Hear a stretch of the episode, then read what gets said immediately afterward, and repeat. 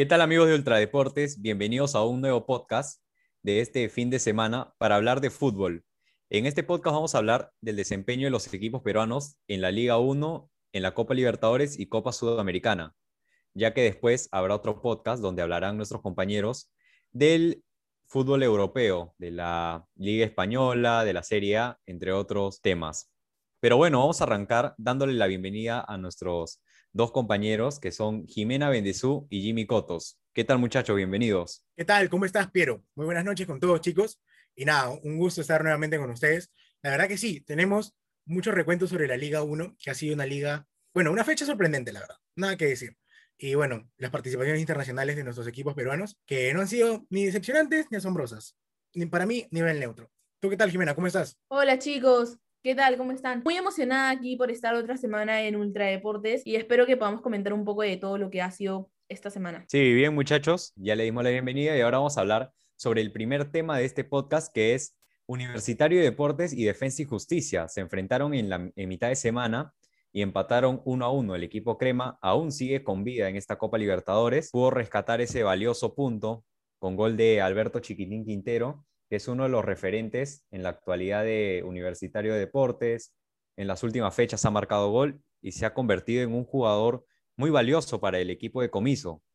Así que, bueno, vamos a conversar sobre el planteamiento que tuvo el profe Comiso en este partido, asimismo de la seguida de, partidos que tienen en Liga 1, en Libertadores, y qué, qué partidos son los que sigue ¿Qué le espera a este equipo de cara a lo que va a ser las siguientes fechas? A ver, muchachos. Ya, bueno, chicos, eh, en relación al partido de la U con Defensa y Justicia, la verdad, yo estaba un poco preocupada porque la U siempre suele jugar eh, en la parte de arriba con Urruti, con Quintero y también Novik de, de 10, pero esta semana Comiso planteó como que un esquema de juego diferente, entonces no estaba ni Urruti ni Novik, que suelen ser eh, habituales titulares.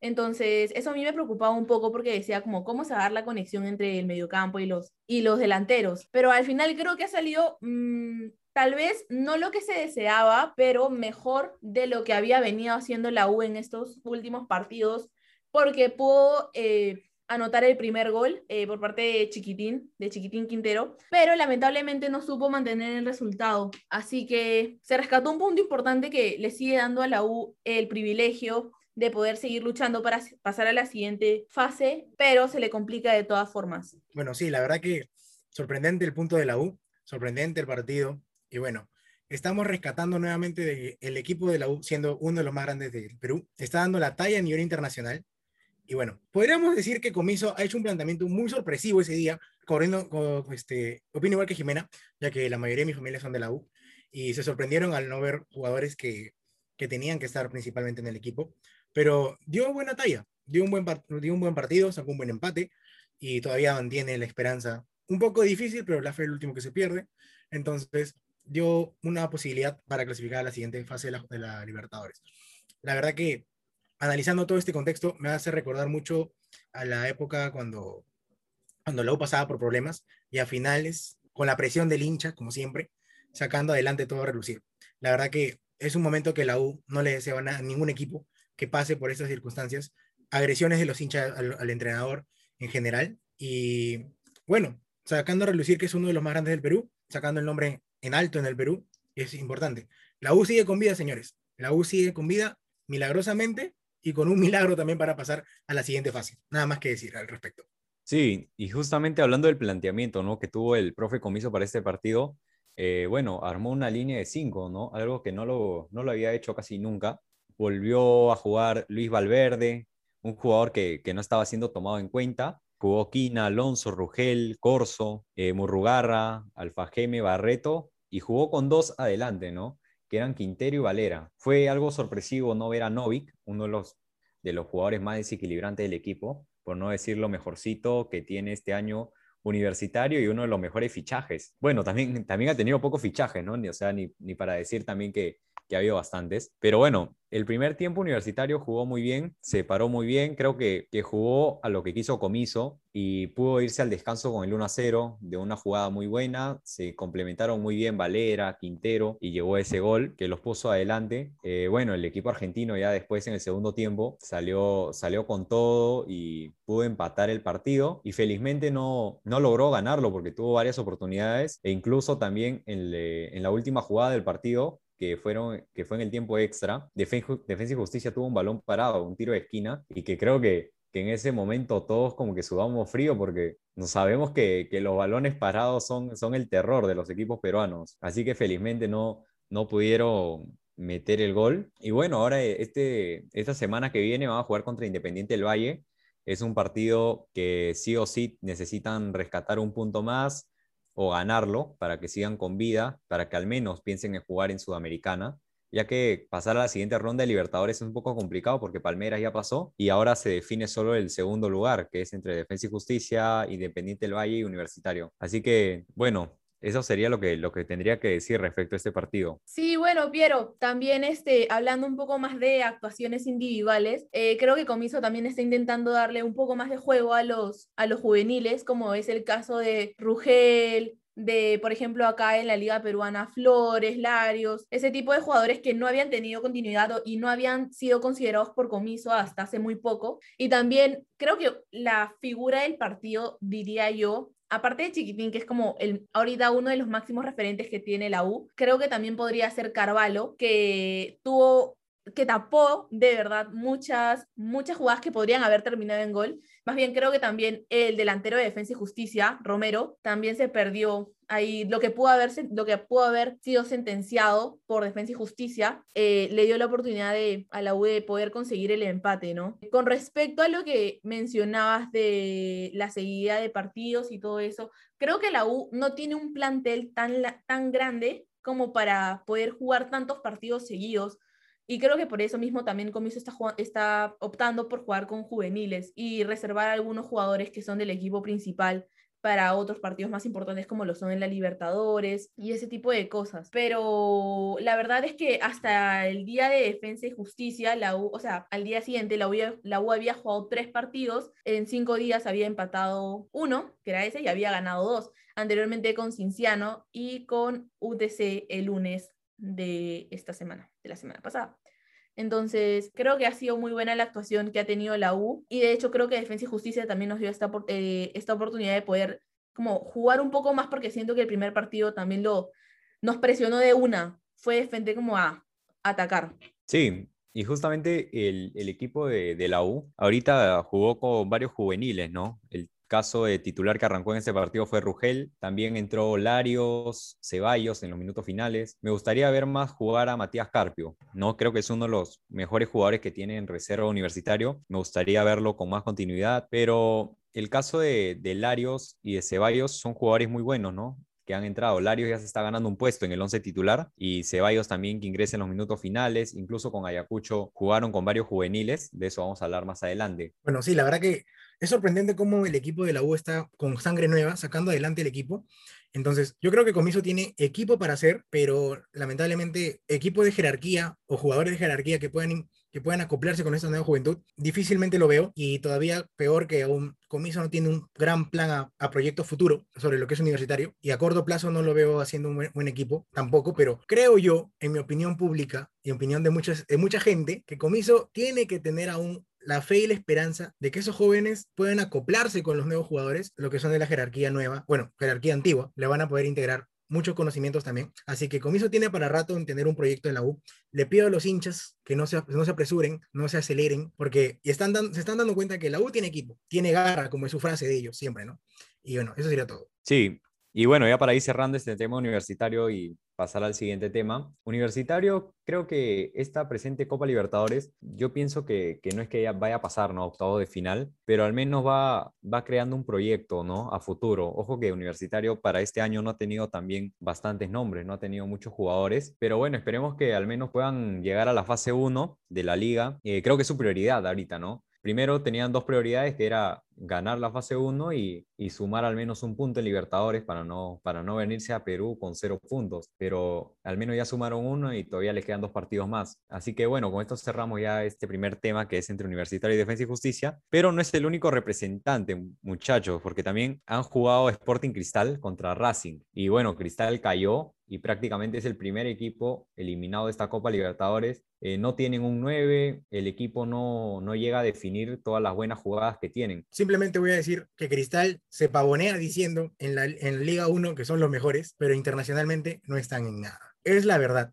Les falta un 9, extrañan obviamente Herrera, lo extrañan de verdad, porque no hay jugadores concisos que puedan concretar la jugada, no hay jugadores con esa jerarquía como un Cazulo, no hay esos jugadores aún la verdad que da pena ver que un equipo que ha sido varias veces campeón últimamente en los últimos 10 años de la Liga Peruana, ver que en estos eventos internacionales no, no, se, no se puede decir que da la talla. Bueno, perdieron contra Racing, que es, un, es uno de los grandes de Argentina, un 2 a 0, que yo esperaba que hubiera sido un 1 a 0, pero bueno, la verdad que ni para pena ni para gloria, Cristal perdió y quedó eliminado de la primera fase de la Copa Libertadores. Sí, Jimmy, como dices, eh, yo creo que la actuación de Cristal, de hecho, en la Copa Libertadores ha sido un poco decepcionante porque estábamos viendo todo lo que venía haciendo en la Liga 1, que venía, de hecho, es, está, ahora, está hasta ahorita invicto, ganando la mayoría de sus partidos y que a nivel internacional no pueda dar la talla es un poco, es un poco duro de ver también por parte de, de los peruanos en general, porque igual de todas formas eh, uno espera que los equipos, o sea, espera no quedar mal internacionalmente. Entonces, creo que por ese lado es un poco cruel también todo lo que está pasando con,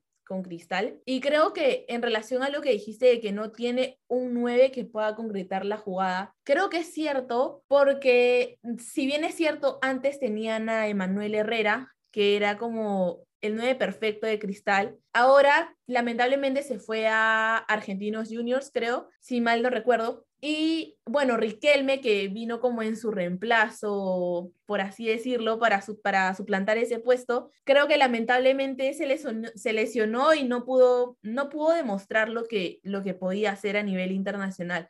También algunos casos individuales de jugadores como Washington Corozo, que acá en la Liga 1 se pasea y, es como, es muy bueno en la Liga 1, pero a nivel internacional lamentablemente ha tenido todos los partidos de la Copa Libertadores muy malos. Entonces, creo que por ese lado el hincha de Cristal también puede reclamar mucho sobre ese tema, porque ha hecho un, mal papel en relación a lo que venía haciendo acá. Y también nos deja la duda si es que es un jugador de solo eh, Liga Peruana, no para ser considerado a nivel internacional.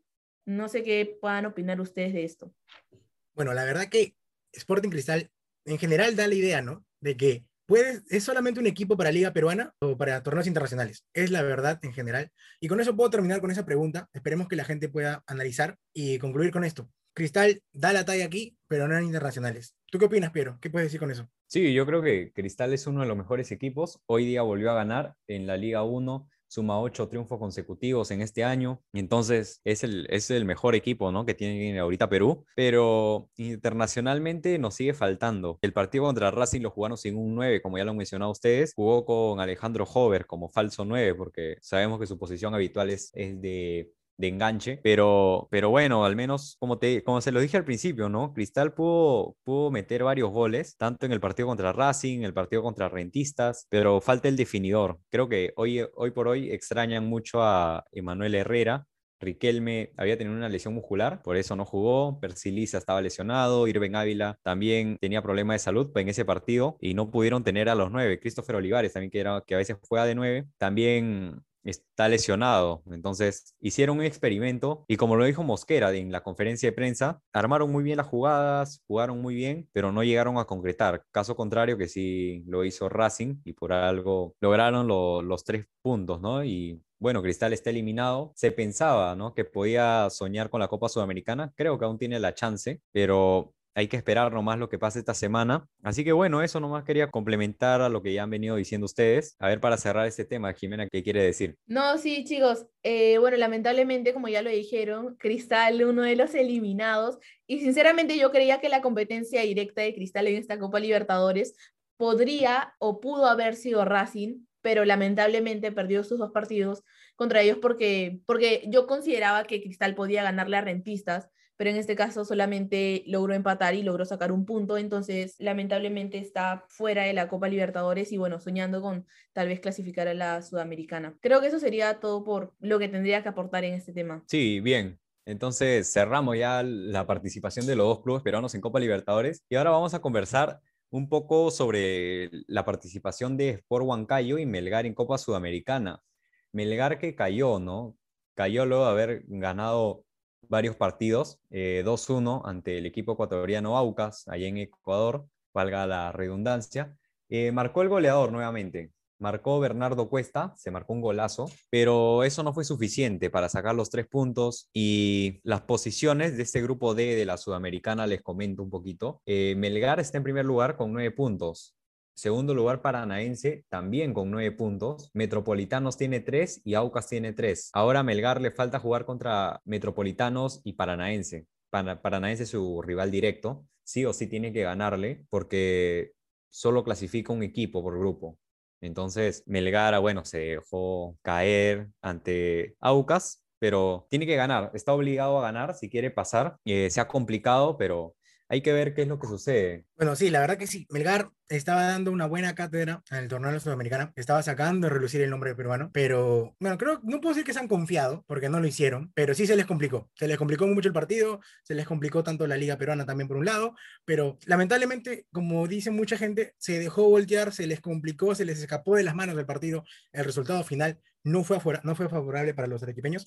Entonces fue lamentablemente la decepción de ver un Melgar derrotado y perdiendo, el invicto. Nada más que decir, tal vez pudo haber sido muchos factores, la verdad que sí, pero el resultado final no fue favorable para el equipo peruano. Sí, Jimmy, como tú comentas, también quizás uno de los factores que pudo haber jugado en contra de Melgar pudo haber sido la, la altura. Y de hecho creo que Melgar lo está dando todo por la, por la Sudamericana, porque aquí en la Liga, en la Liga 1, en la Liga Peruana, en el torneo nacional, bueno, es, es parte del grupo, del grupo B, si mal no me equivoco, pero como Cristal ya ganó, como Cristal ya ganó, eh, esa ya pasó, ya es el finalista de la, de la fase 1, entonces ellos lo estaban dando y se estaban jugando todo por la Sudamericana, que lamentablemente ahorita se están complicando para, para poder pasar a la siguiente fase. Piero, ¿tenías algo que comentar sobre esto? Sí, Melgar, bueno, Melgar no la pasa bien en, en Liga 1, ¿no? Si es que hablamos un poquito de Liga 1, Melgar vuelve a caer, hoy está, hoy tiene seis puntos nomás, es decir, está prácticamente en zona de descenso. Yo creo que es porque le ha dado la prioridad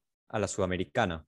¿no? Todavía falta jugar la fase 2 en Liga 1, pero hoy la prioridad en Melgar es la Sudamericana, viene bien, juega, ha venido ganando, se complicó en, en el último partido, pero como te lo dije, todavía faltan dos partidos más en los que puede sacar un resultado positivo, o está obligado, mejor dicho, a sacar un resultado positivo, así que solo queda esperar qué es lo que puede hacer Melgar en estos dos partidos complicados que les queda. Hablando también del otro equipo, Sport Huancayo. Sport Huancayo que, que nuevamente volvió a caer ante su rival River Plate. Venía ganando 1 a 0, eh, se dejó voltear y el River Plate Asunción le, le ganó 2 a 1. Te comento también la tabla de este grupo, que es el grupo E. Peñarol tiene 12 puntos, River Plate 7, Corinthians tiene 4 y Sport Huancayo tiene 0. Es decir, es uno de los equipos que se va a venir a, Perú con cero puntos.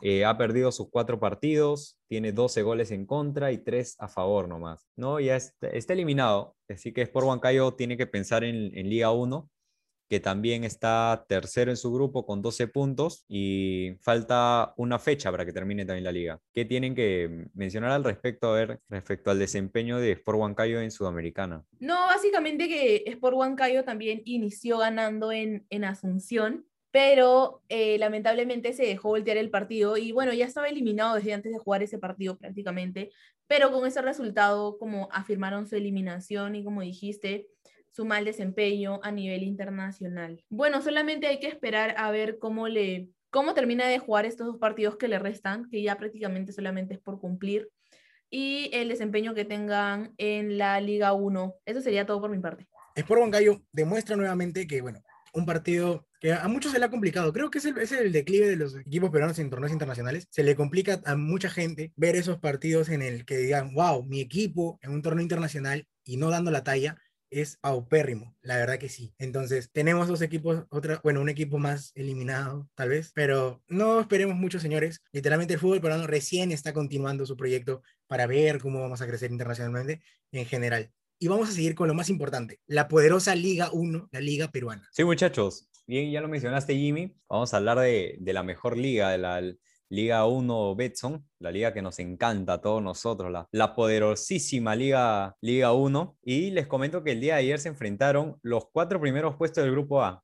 Un grupo que está bien peleado. Universitario se enfrentó a Ayacucho y Cienciano a San Martín. ¿no? Creo que si hablamos de un equipo que ha dado la sorpresa en, este, en esta fase 1 es San Martín, ¿no? que nadie lo, lo vio venir y hoy está en primer lugar. Y si gana su partido, no depende de nadie. ¿ah? San Martín no depende de nadie gana su partido contra Municipal y se va a ver en la final con Sporting Cristal. Eh, bueno, Universitario creo que es, ha sido el equipo más parejito de, este, de esta fecha contra Ayacucho. Eh, jugó con ocho jugadores, terminó expulsado Novik, Alonso, eh, Flores, el chico Flores, juvenil, a los 30 minutos, ¿no? Y creo que eso, la expulsión de Flores fue lo que perjudicó al equipo Crema, porque creo que no es lo que había planteado Comiso. Entonces, esta expulsión hizo que haga varios cambios pero finalmente rescató, ¿no? Rescató un punto que es valioso. Ojo que la comisión de licencias les ha quitado un punto a Cienciano, San Martín, Universitario, Alianza Atlético, Sport Boys, Cusco y un equipo más, que ahorita la verdad es que no recuerdo el nombre, Cantolao creo que, creo que ha sido Cantolao, pero y a un equipo más, ¿no? Son siete los clubes que le han restado un punto por no haber pagado en la fecha. Eh, ojo que han, habido clubes que han apelado, así que todavía no se puede hablar de, de que le han restado el punto pero la tabla de grupo A se va a definir en la última fecha porque San Martín tiene 16 puntos, Ayacucho 14, Cienciano 14, Universitario 14. Eh, después está Manucci, quinto lugar con 11, pero obviamente no le alcanza ya para, para llegar a la punta. Sí, pero como, como decías, estábamos hablando del partido de la U que ha tenido este fin de semana contra Ayacucho, que la verdad fue como una montaña de emociones para los que son hinchas de la U, porque al principio el partido inició de manera muy repentina con el gol de Hernán Novik a los 30 segundos por ahí. Entonces fue algo totalmente inesperado, como dieron el pitazo inicial y Novik ya estaba en, en, el área anotando un gol con asistencia de Urruti, si mal no recuerdo. Entonces creo que eso puso como en, en la cima la U en ese momento, porque si anotabas un gol en los 30 segundos, que no es lo usual, de hecho casi nunca ocurre, entonces tú esperas como posibles grandes resultados del partido. Y bueno, la expulsión de, con respecto a la expulsión de Flores, creo que perjudicó al equipo de manera muy, de manera muy notoria, porque para empezar, él ya tenía una María, entonces ya estaba condicionado a que no podía, no podía tener entradas fuertes y ese tipo de cosas. Sin embargo, lo hizo. Entonces fue expulsado y me parece que al ser expulsado, él pierde la oportunidad de mostrarse porque ya era como el segundo partido al que entraba, porque eh, la semana pasada, creo, o el partido anterior, mejor dicho, eh, debutó en primera entonces, creo que perdía la oportunidad de mostrarse y enseñar lo que podía hacer. También al él ser expulsado obliga a que Comiso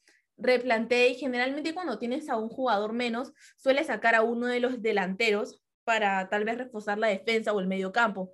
Entonces, en este caso, quien fue sacrificado, por así decirlo, fue Larios. Entonces, por ahí la cosa estuvo un poco complicada para la U desde el minuto 30, pero eh, em, supo manejar el partido de una manera más que táctica, diría yo, fue, supo manejarlo con, mucho, con mucha garra, con mucho, con mucho empeño, con, con valentía, por así decirlo. Jimmy, ¿quieres comentar algo? El partido de la U estuvo muy parejo, un 3 a 3 que nos deja el, nos deja el sabor a decir que la U se está reivindicando. Señores, seamos sinceros, no es la U que comenzó el torneo, es la U que está finalizando por presión del hincha, por presión de todo el público y la gente que lo está viendo. Es la verdad. En conclusiones, la poderosa Liga 1 merece la presión del hincha a cada rato para que un equipo, sea la U, sea Alianza, sea cualquiera, recién pueda destacar.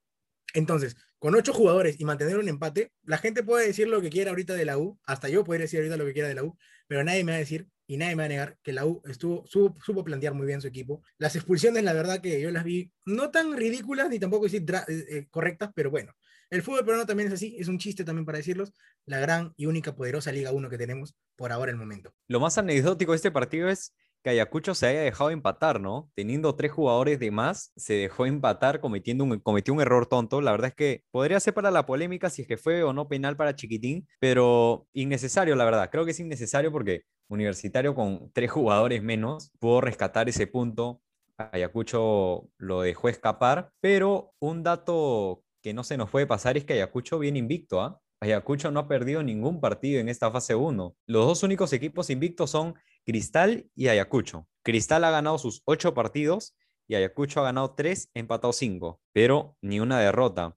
Entonces, eso habla del buen equipo también que, se viene consolidando en, Ayacucho. Pero bueno, sabemos que, en la Copa Libertadores, en la fase previa, cayó goleado por Gremio. Ese ya es otra historia. Pero al menos acá en la Liga, en la Liga 1 Betson, es uno de los equipos más fuertes, ¿no? Lo demostró el año pasado, siendo la sorpresa en la fase 2 y hoy se sigue consolidando cada vez más. Y, bueno, eso es lo que podría concluir yo del partido universitario de Ayacucho. A ver, Jimena, para que cierres este tema también. Eh, no, sí, pero justo sobre lo que mencionabas de que tal vez fue un error de Ayacucho dejarse empatar el partido, porque también lo, lo mencionaban los comentaristas en la narración, de que la U con ocho, con ocho jugadores, la U no tenía mucho para hacer, la U no tenía por qué eh, generar jugadas, no tenía por qué llegar al área en ese, en ese punto. Pero al final todo se, todo se podría decir que volteó a favor de la U, porque igual con ocho jugadores lo pudo empatar.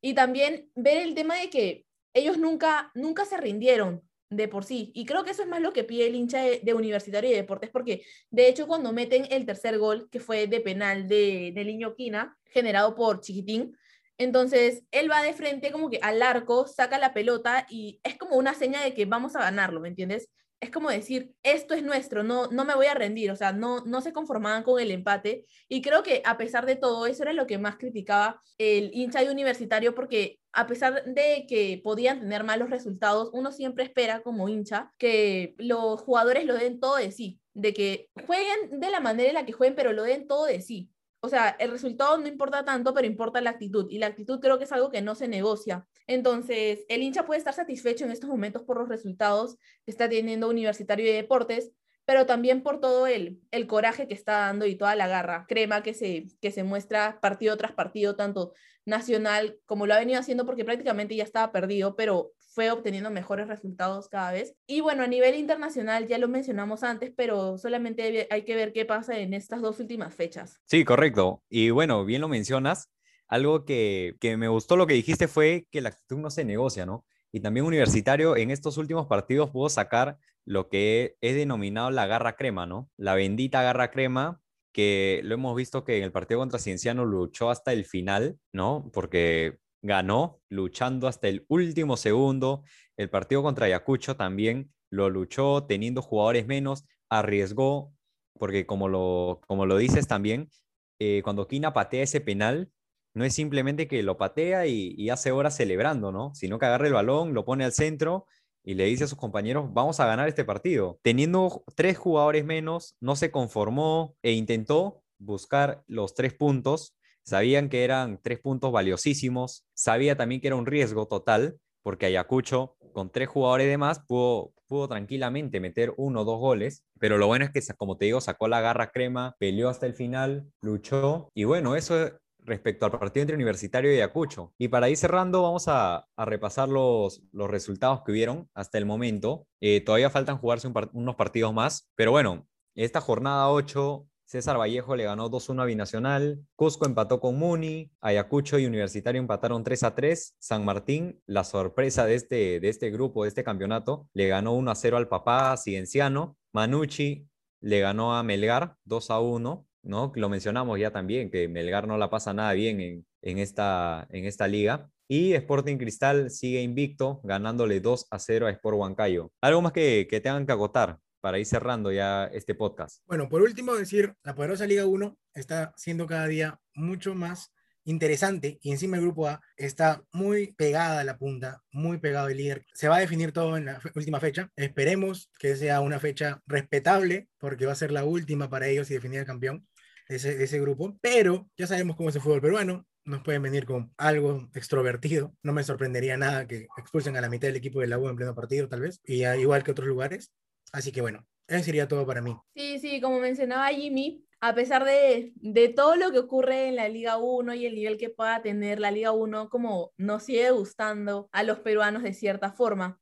Entonces, solamente hay que esperar que los resultados se den en las siguientes fechas, ya que la U depende, la U depende de que San Martín pierda en el siguiente partido o de que empate y que también Ayacucho y Cinciano también, bueno, no logren los resultados esperados. Sí, bueno, eso sería también todo por mi parte para ya concluir con este podcast. Nos olvidábamos de una cosita que era mencionar los partidos que se van a jugar en la, en la última jornada de esta fase 1. Eh, estoy, estuve viendo y son partidos bastante atractivos, además de que van a ser de candela, ¿no? Por este, la definición del grupo A. Les comento brevemente que Sport Huancayo cierra su participación enfrentando a Sport Boys. Eh, Sport Boys que necesita sumar, ¿ah? ahora que, que despidieron al profe Teddy Cardama, llega un nuevo técnico de Argentina y que se va a estrenar contra Huancayo, así que vamos a, estar a la expectativa. Cantolao se enfrenta a Ayacucho. Cantolao que solo ha ganado dos partidos también, se va a enfrentar a Ayacucho, que pelea el grupo A. Melgar es el rival de Cienciano, va a ser un partido muy bonito también. Universitario se enfrenta a Carlos Manucci, un partido muy bueno donde Jesús Barco se va a enfrentar a su ex equipo, a Universitario de Deportes, así que vamos a ver también ese reencuentro con su ex club. Sporting Cristal cierra su participación contra César Vallejo y vamos a ver si mantiene el invicto porque César Vallejo es el, el segundo lugar en el grupo B, un rival muy fuerte el equipo del Chemo. UTC se va a enfrentar a Alianza Atlético de Sullana. Alianza Lima se va a enfrentar a Alianza Universidad y ah, me faltaba también San Martín se va a enfrentar a Deportivo Municipal en el clásico de la fecha. San Martín del grupo A, Muni del grupo B y ojo que el equipo de, de Franco Navarro necesita sumar los tres puntos como sea porque está peleando abajo, teniendo nombres muy buenos, jugadores muy buenos, eh, colectivamente no se, no se complementan, así que vamos a ver qué es lo que pasa. San Martín, que depende de sí mismo, necesita ganar para pasar a la final de esta fase 1.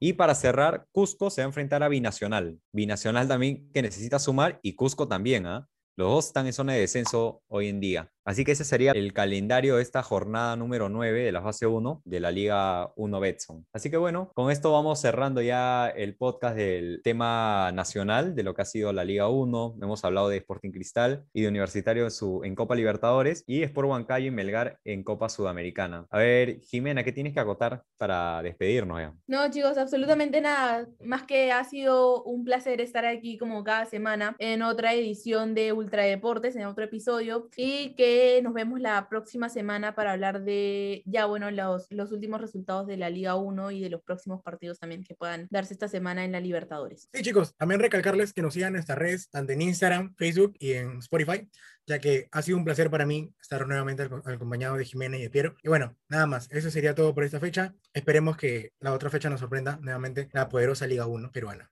Sí, bien, Jimmy, Jimena, gracias por, por estar este, este día, el, día de hoy con nosotros. Así que nos volvemos a encontrar ya la próxima semana en un nuevo podcast. Como ya lo mencionaste, nos pueden seguir en las redes sociales. Estamos en Instagram y Facebook como Ultra Deportes. Así que ahí nos pueden encontrar. Estamos subiendo contenido sobre los peruanos en el extranjero, los equipos de Liga 1, fútbol internacional. Así que para que estén enterados de todas esas noticias, vayan a seguirnos a nuestras redes sociales y agradecerles nuevamente por estar el día de hoy enganchados con nosotros, por haber escuchado y por haberse quedado hasta este minuto del podcast. Nos volvemos a encontrar la próxima semana y que tengan una bonita semana. Hasta la próxima.